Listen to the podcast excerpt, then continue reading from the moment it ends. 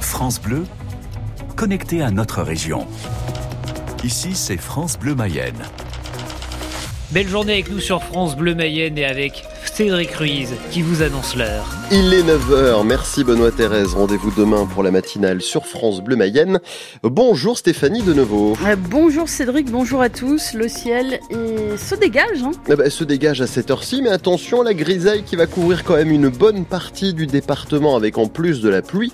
On fait le point complet comme de bien entendu juste après le point sur l'actualité. Et le temps de la margarine au lieu du beurre, des cailloux dans les épinards comme le chantait Carlos, c'est fini. Oui, les enfants se régalent désormais à la cantine. Les chefs cuisinent désormais de bons produits qu'ils ont d'ailleurs fait goûter hier aux visiteurs du Salon de l'agriculture de Paris. C'était la journée de la Mayenne à la plus grande ferme de France, Marine Clette.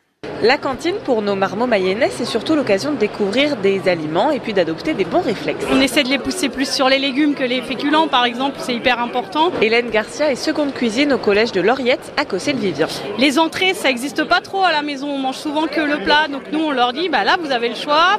Et effectivement, on entend des parents dire, ah bah d'habitude il ne mange pas de ça, mais depuis qu'il est au collège, eh ben ça change. Alors pour initier les papilles des adolescents, parfois euh, récalcitrants, il faut faire preuve d'ingéniosité.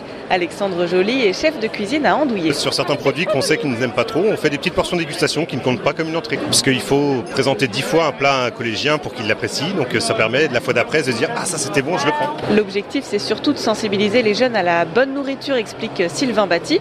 Et pour ça, il faut se lever de bonne heure. À 6 heures, les fours sont déjà chauds et partant d'attaque. Et nous aussi d'ailleurs. Il s'occupe de 240 élèves au collège Louis Launay de Landivy. C'est aussi pour qu'ils goûtent des vrais plats, pas industriels. Et c'est des futurs clients, hein, des restaurateurs, des des, producteurs. On entérine à vie euh, la production en Mayenne et je crois qu'aujourd'hui c'est important. En tout cas, les collégiens mayennais gaspillent très peu, entre 25 et 40 grammes par plateau. C'est l'équivalent d'une petite tranche de pain. Dans les autres établissements scolaires, on est plutôt autour des 200 grammes en moyenne.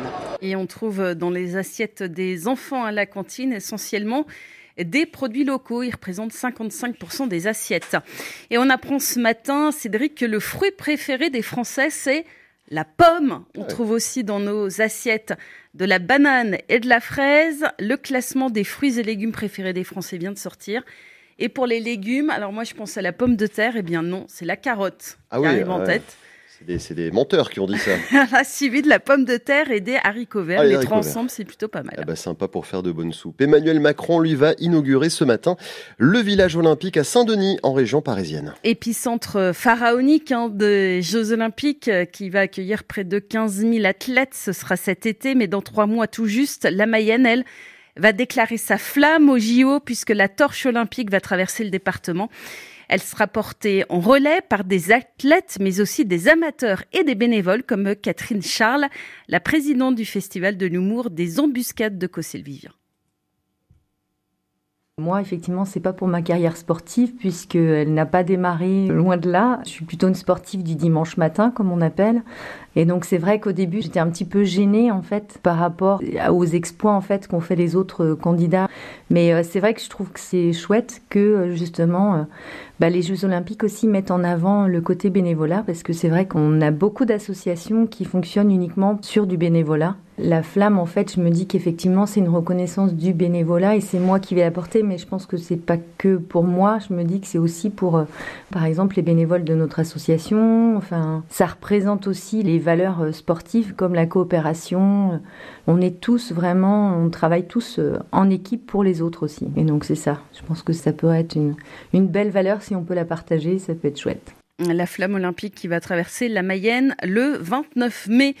L'eurodéputée Valérie Ayé, eurodéputée mayonnaise, doit être officialisée aujourd'hui comme tête de liste de la majorité pour les élections européennes.